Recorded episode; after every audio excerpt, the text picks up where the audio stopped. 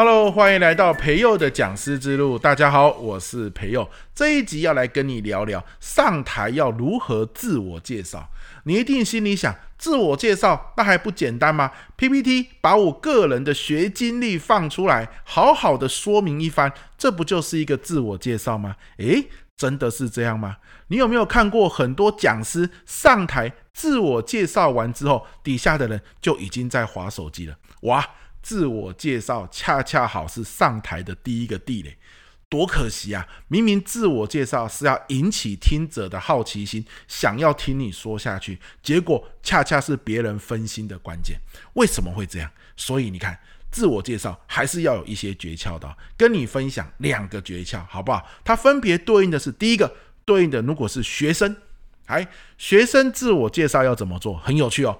根据我的经验，学生的自我介绍最大的诀窍就是一开始不要自我介绍，因为啊，学生最最最反感的就是一来就说你多厉害，就说你有什么丰功伟业，就说你是谁，你做过什么事，他们就觉得哎呦你很了不起哦，哎呦你专业人士哦，哎呀你的世界跟我离很远呐，无形之中你接下来问他问题，他甚至可能都不会回应你。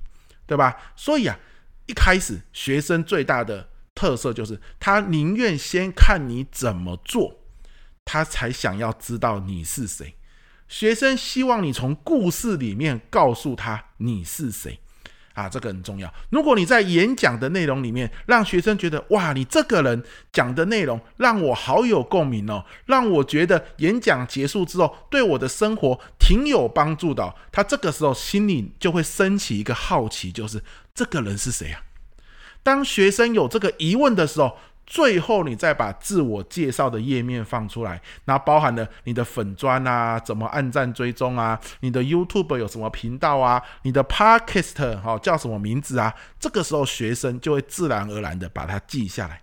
可是这些东西你放在一开始讲，只是和学生拉远距离而已。好，所以这个是很重要的。学生族群他们比较喜欢先听你怎么做。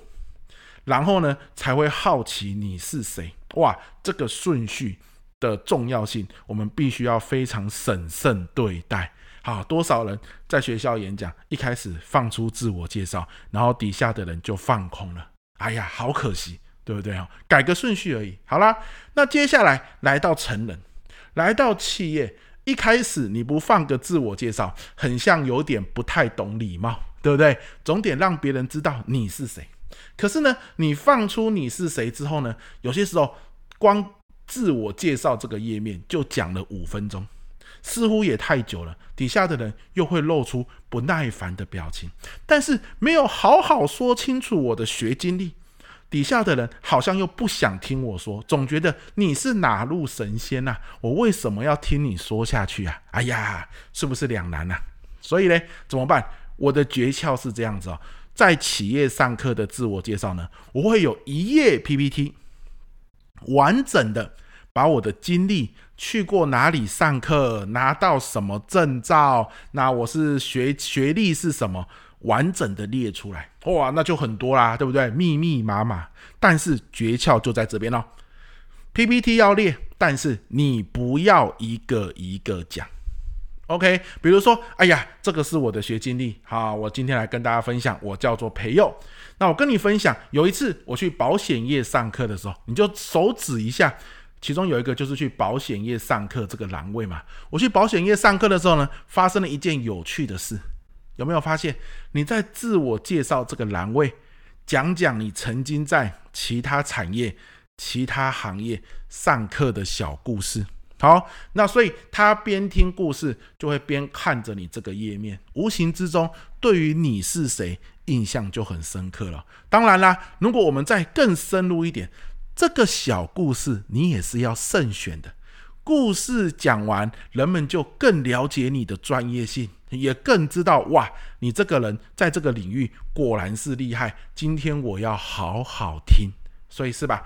自我介绍。讲故事最好用，而你在讲故事的同时，背面的那个 PPT 好是要放出你密密麻麻的学经历，这个是没有问题啊，这就是一讲理工，是吧？所以呢，你看了、哦、整个自我介绍是这样子来呈现的。好喽，那有没有极端的状况？就是底下的人根本就不想听你说话，每一个人坐在那，手都是叉腰的。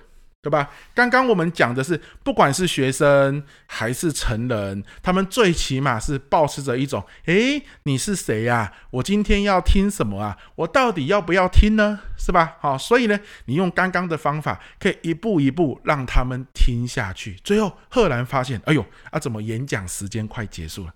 是哦。可是呢，如果一开始他就很不想听的时候，你还要自我介绍吗？啊，那怎么办呢？好，面对一开始他就不想听下去的人，最大最大的关键是什么？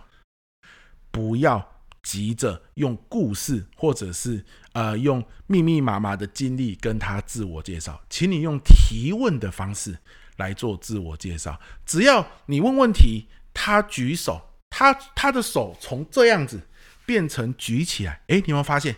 他原本这样子哦，我们都知道有一本书嘛，叫做《知识决定你是谁》，对吧？他这样子就是反抗犹豫的意思嘛，双手缠在腰间，是吧？好，就是环胸。可是呢，你叫他举手的时候，他手一举起来，是不是这个双手环胸的动作就被你解除掉了？他手一举起来，他是不是就在回应你的问题？无形中很像就在暗示他自己的大脑，诶。这个老师讲的东西，我很像想要听哦。这个老师讲的东西，我很像蛮喜欢回应的哦，所以他才会举手嘛。所以面对极度不想听的人啊，极度反抗的人，一开始我们讲重点讲内容，他也听不进去嘛。我们能能不能善用自我介绍这个环节，然后呢，来设计一个提问？所以呃，这几年很很流行的一种自我介绍的方式，就叫做三真一假。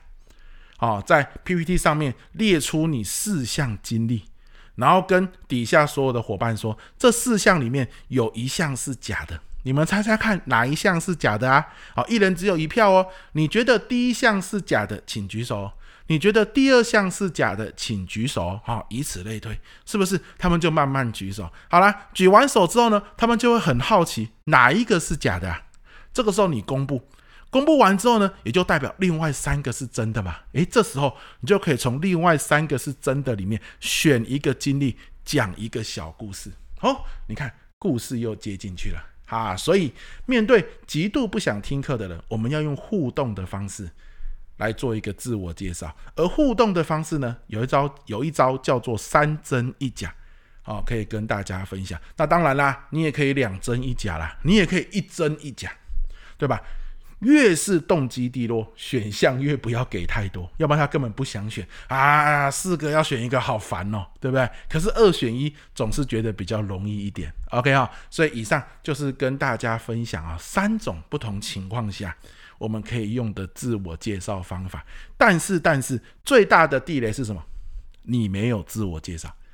你不能说从头到尾，他听完之后觉得哇，这个讲师讲得很好哦，然后你一阵烟似的离开了，然后他们开始问这个老师是谁？我不知道诶，他姓什么？我不知道诶，他有没有 Facebook？我不知道诶。哦，那你不觉得很可惜吗？你看我们讲师要的是什么？持续接受邀约的可能性。